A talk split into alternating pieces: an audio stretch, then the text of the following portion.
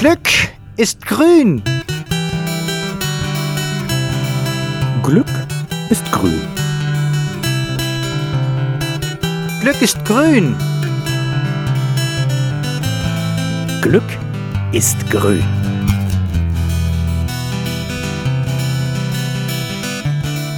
Grünes Glück, der Podcast von der Umweltstation Hämmerleinsmühle.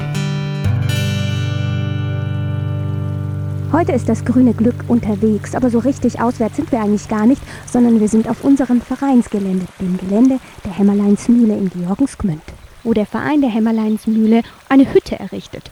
Diese Hütte bzw. dieser Seminarraum ist ein Seminarraum der ganz besonderen Art.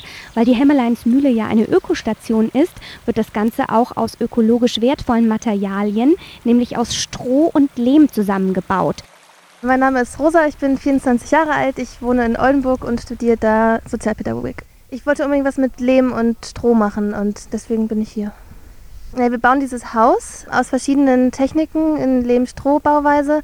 Unter anderem bauen wir kleine Mauern aus Lehmziegeln oder verkleiden die Wände mit einer Art Flechtwerk, das dann zugespachtelt wird mit Lehm und bauen sozusagen verschiedene Weisen, probieren die aus und verschiedene Bauweisen testen das. Ich habe ähm, Kontakte zu dem Ökodorf Siebenlinden, das ist in Mecklenburg-Vorpommern. Die bauen alle ihre Häuser ähm, selber mit Holzständer, Bauweise, Lehm- und Strohtechnik.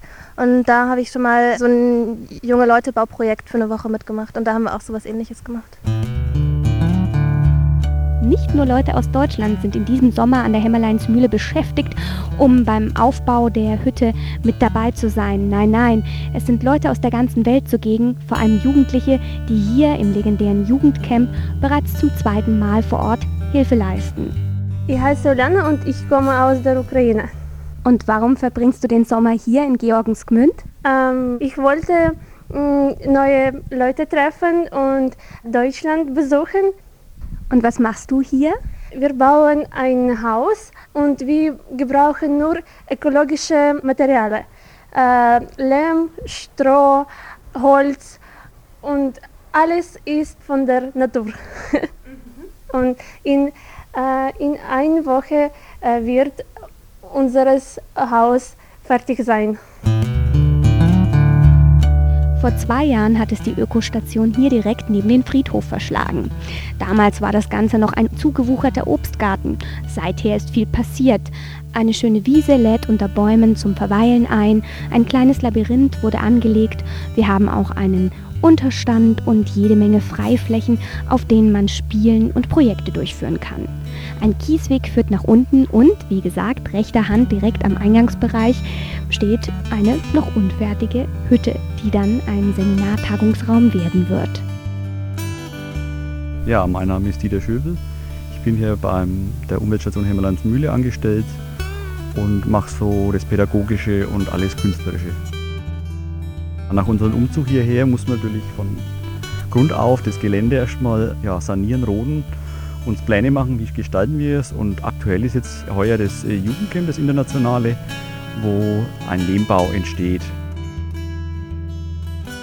Es soll ein naturnaher Seminarraum werden und der Hintergrund ist, dass Lehm ein ökologischer Baustoff ist, ein Baustoff, der für uns eigentlich überall verfügbar ist, zumindest in weiten Teilen Deutschlands und ein sehr gesunder Baustoff ist, baubiologisch ein sehr gutes Raumklima schafft und wir wollen eben hier demonstrieren, auch mit den Jugendlichen aus den anderen Kulturen, in deren Kulturen ja der Lehmbau teilweise Tradition hat.